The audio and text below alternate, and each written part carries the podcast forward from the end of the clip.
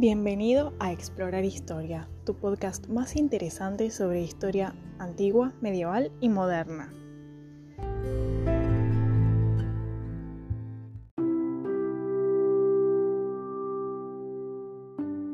Buenas tardes, ¿cómo están todos? Espero que muy bien. Les quería contar que por no hacer episodio la semana pasada voy a hacer dos episodios para que puedan disfrutar de este programa. Y ahora mismo nos dirigimos para hablar de un tema lamentable que está ocurriendo en la actualidad, que es la invasión de Rusia hacia Ucrania.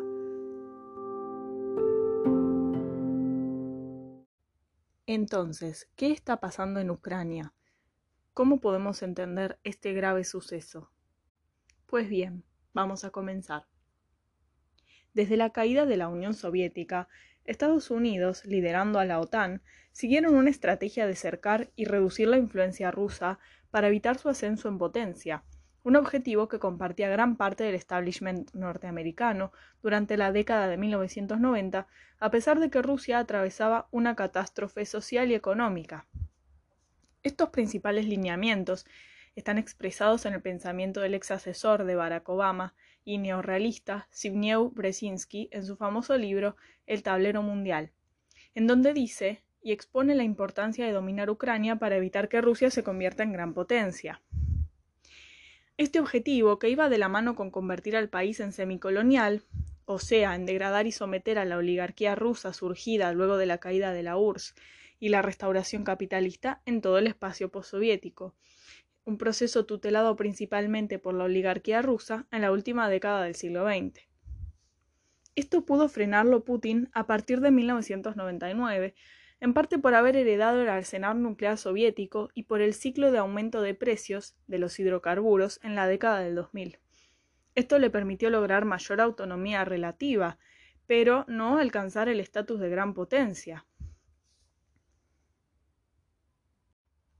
Desde 1999 al 2004, la OTAN logró la adhesión de países del espacio postsoviético tanto a la Alianza Atlántica como a la Unión Europea, entre ellos Polonia, Hungría, República Checa, Letonia, Estonia y Lituania, y los países bálticos, y más tarde Rumania, Bulgaria, Eslovaquia y Eslovenia.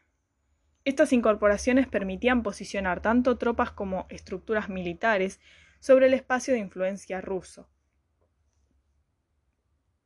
Desde 1999 hasta 2004, la OTAN incorporó varios países a su órbita.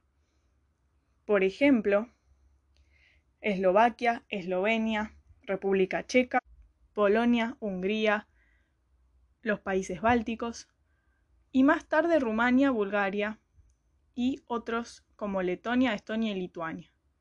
También se incorporaron a la Unión Europea y permitían posicionar tanto tropas como estructuras militares sobre el espacio de influencia ruso. Para 2008, año en que se dio la corta guerra en Georgia, Estados Unidos y la OTAN mantenían bases militares alrededor de gran parte del gigante asiático, si incluimos eh, Uzbekistán, Turkmenistán y Tayikistán, que brindaron permisos para entrar allí por Afganistán. Avances que implicaban una influencia atlantista y norteamericana y el disciplinamiento eh, neoliberal luego de la experiencia soviética. Y también eh, permitieron a Estados Unidos ajustar las clavijas sobre la Unión Europea, que luego de la unificación alemana se convertía en una potencia que aspiraba a conseguir mayor autonomía. Un conflicto que posee Estados Unidos con Rusia es la pretensión estadounidense de conseguir una porción del mercado energético de Europa, la principal entrada de divisas de Rusia.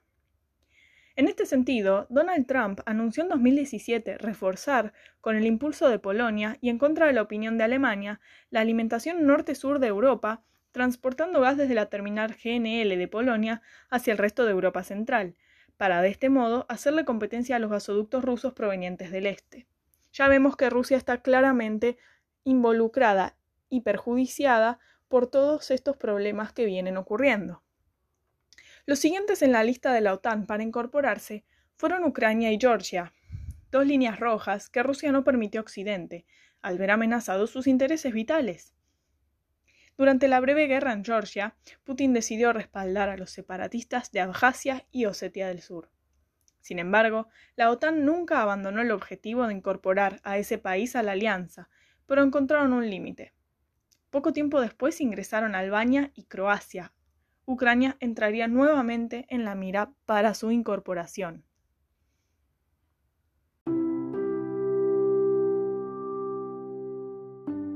Los antecedentes de este problema que se llegó en este año, 2022, hay que encontrarlos en 2014, cuando Rusia tomó el control de Crimea y apoyó a las fuerzas separatistas en el este de Ucrania. Los grupos rebeldes crearon repúblicas populares en Donetsk y Luhansk. Pero vamos un poco más atrás. Vamos al año 2013. En noviembre de 2013, el entonces presidente de Ucrania, el prorruso Viktor Yanukovych, suspende la firma de un acuerdo de asociación con la Unión Europea, prevista el 29 de noviembre, a causa de las presiones de Rusia, que le ofrece además importantes contrapartidas económicas por ello, como la reducción del precio del gas. Recordemos que Rusia es el gran exportador de gas de Europa entera, este anuncio cataliza el descontento de la población, sobre todo en el oeste del país. El 24 de noviembre de 2013, decenas de miles de ucranianos se manifestaron contra el gobierno en la Plaza de la Independencia de Kiev. En febrero de 2014, las fuerzas de seguridad ucranianas matan al menos 100 personas en las protestas. La indignación popular y la brutal represión fuerzan la huida de Yanukovych. Mientras, en Simferopol, la capital de la península ucraniana de Crimea, militantes prorrusos se enfrentan a partidarios de la unidad de Ucrania. Al mismo tiempo, militares rusos camuflados y agentes del espionaje del Kremlin penetran en Crimea para forzar su anexión a Rusia. Volvemos al año 2014. En 2014 se celebra un referéndum en Crimea, el día 16 de marzo en el que, en medio de acusaciones de fraude, vence la anexión a Rusia por más del 97% de los votos. Dos días después, Putin firma la incorporación de la península ucraniana a su territorio, que la comunidad internacional no reconoce. La OTAN congela su colaboración con Moscú y Estados Unidos y la Unión Europea le imponen sanciones.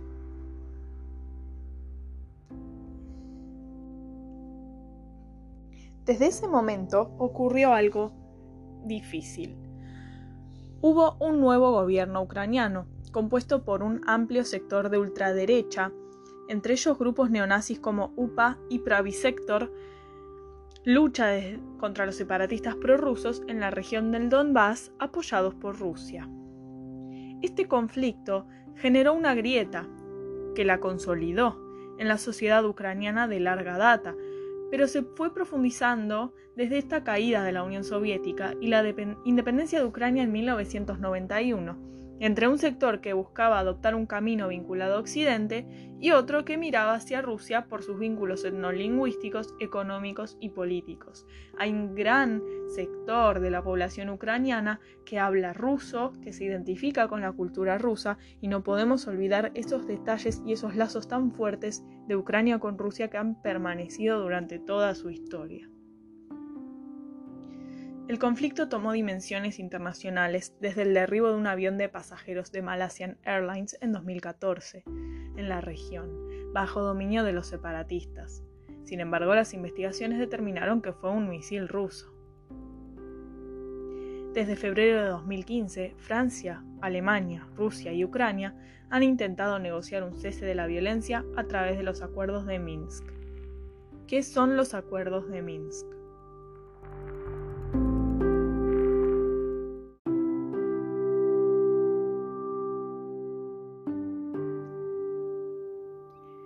Los acuerdos de Minsk incluyen disposiciones para un alto al fuego, la retirada de armamento pesado y el control total del gobierno ucraniano en toda la zona del conflicto.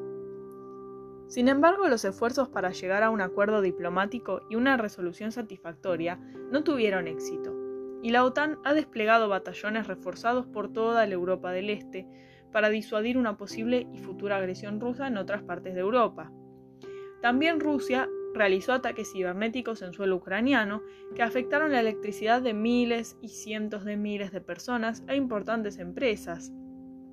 Ucrania, con su alineación en camino hacia lo occidental y democrático, ha exigido reiteradas veces el ingreso a la OTAN y la Unión Europea, pero fue sistemáticamente rechazada para evitar la furia de Rusia. A lo largo de los ocho años de guerra, ambos bandos han apoyado a sus asociados en el terreno. Estados Unidos ha invertido 600 millones de dólares anuales en apoyo al gobierno ucraniano, además de aportes de armas y asesoramiento militar, mientras que la OTAN ha realizado ejercicios sistemáticamente en las fronteras, el Báltico y el Mar Negro. Incluso en estos días, Biden ha considerado enviar miles de tropas a los países bálticos y Europa del Este, incluso buques de guerra. De la misma manera, Rusia ha hecho grandes aportes a los separatistas, tanto económicos comprando el carbón y otros recursos minerales, como también apoyo militar. Además, junto a sus aliados, como China, han realizado ejercicios militares en los mares.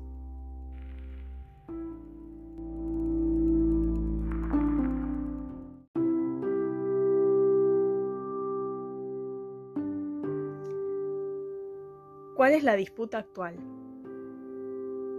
Tanto Estados Unidos como Rusia han empezado a forzar al otro a cumplir con sus propias demandas.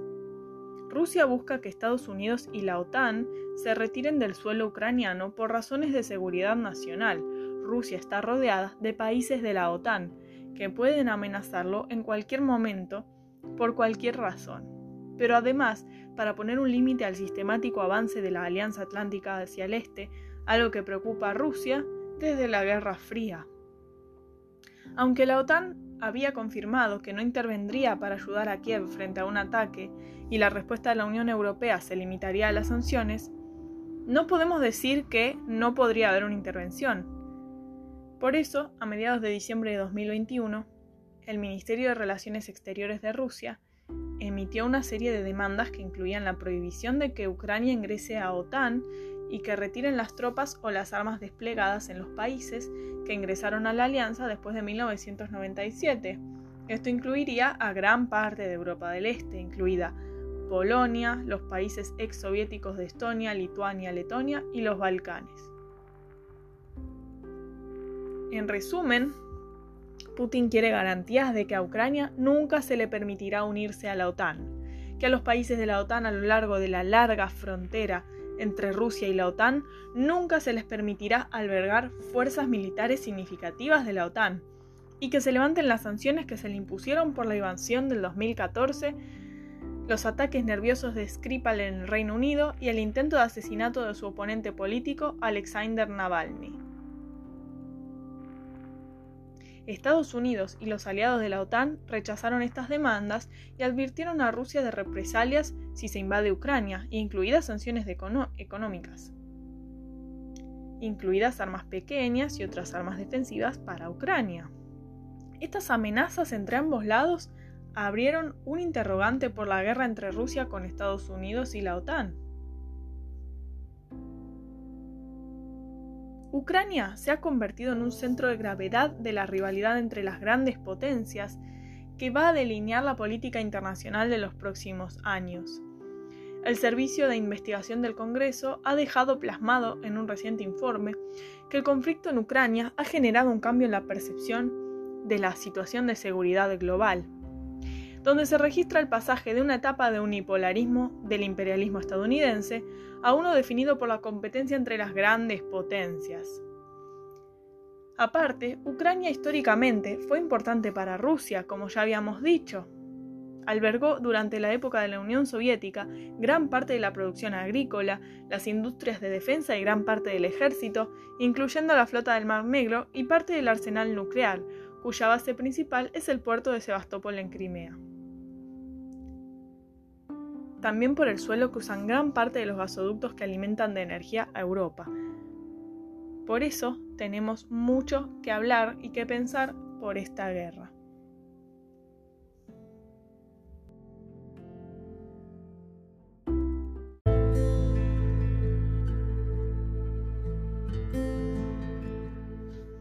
Quiero agradecer especialmente al redactor Santiago Montag por todo Y bueno, los espero en un próximo episodio, en esta misma semana, en este podcast.